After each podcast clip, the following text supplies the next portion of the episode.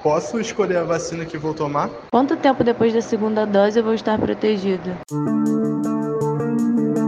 Estamos indo para o quarto mês de vacinação, mas como você pode perceber, muita gente ainda tem dúvidas quanto ao assunto. Com a possível chegada de mais um tipo de imunizante, o Sputnik V, imagino que os questionamentos aumentem. Afinal, a população está ansiosa. Exatamente. Por isso, no plantão da tarde de hoje, conversamos com especialistas sobre o assunto e vamos responder todas as questões. Eu sou Amanda Ribeiro. E eu sou Ezequiel Manhanche.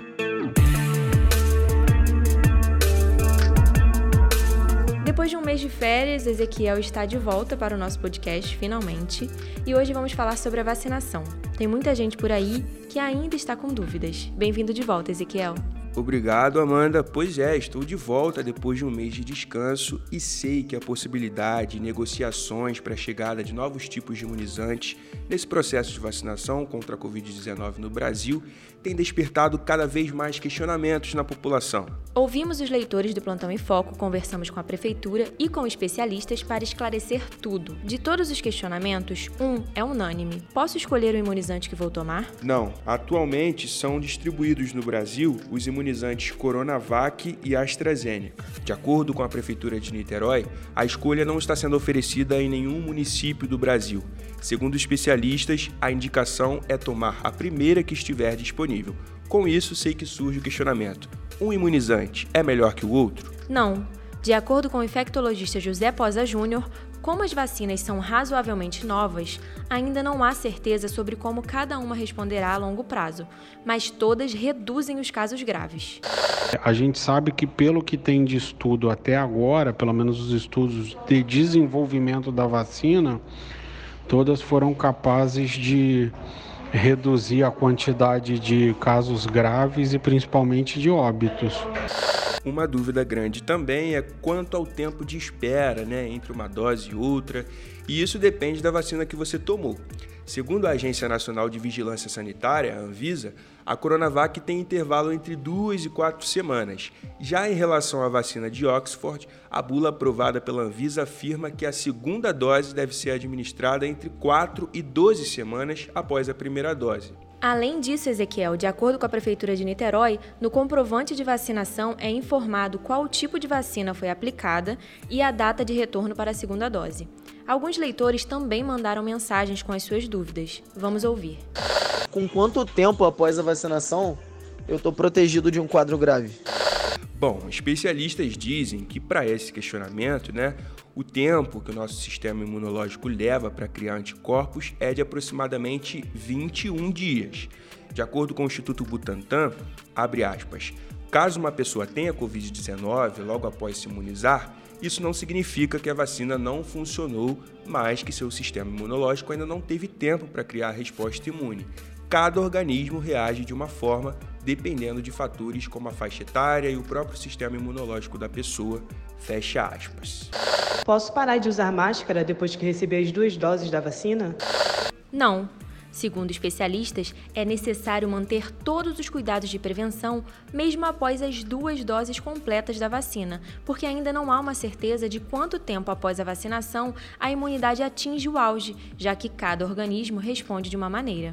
O epidemiologista e infectologista Bruno Scarpellini nos explicou que os cuidados devem ser mantidos até termos o um número de transmissibilidade menor que 0,5. Um levantamento do Imperial College de Londres, divulgado no dia 30 de março, mostrava que a taxa de transmissão da Covid-19 no Brasil era de 1,12 na semana passada. Dentro da margem de erro calculada pelo estudo, o valor pode variar de 1,8 até 1,14. O que eu faço se tiver algum efeito colateral? Bom, Caso apresente algum efeito colateral, o ideal é procurar a própria unidade de saúde onde a dose foi aplicada e notificar. O infectologista José Posa falou sobre o assunto. É, a gente tem efeito leve, que é local, né? Dor no local da aplicação, vermelhidão, calor onde aplicou. E algumas pessoas têm um, sintomas um pouco mais sistêmicos, febre, mal-estar, diarreia. O importante é sempre relatar esses eventos adversos porque a gente tem uma rede nacional de vigilância de efeito pós-vacinal. Então, todo relato é investigado e, e a gente vai ter depois um levantamento de o quanto de efeito colateral cada vacina teve e quais foram esses efeitos. Então é importante notificar. Eu posso tomar a vacina da gripe e a do coronavírus juntas? Não, nesse caso deve haver um espaço de 14 dias para ser vacinado nas diferentes campanhas, segundo aí recomendam autoridades sanitárias. Ezequiel, eu acho que essas foram as principais questões dos nossos leitores. É necessário lembrar que a vacinação é muito importante nesse momento. Ah, e para ninguém esquecer, para receber a primeira dose, os idosos devem levar CPF e um documento de identidade com foto. Para a segunda dose, é necessário apresentar também o comprovante de vacinação da primeira dose. Isso aí. Já os profissionais de saúde devem apresentar registro profissional do conselho, comprovante de residência ou comprovante do local de trabalho na cidade.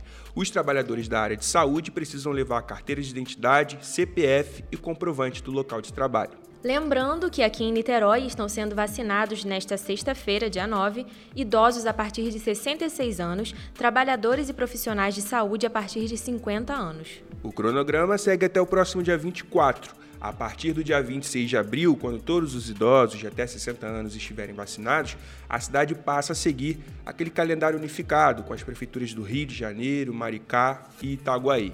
O calendário completo você acompanha no nosso site www.plantãoemfoco.com.br. O Plantão da Tarde fica por aqui. Eu sou Amanda Ribeiro. E eu sou Ezequiel Manhães.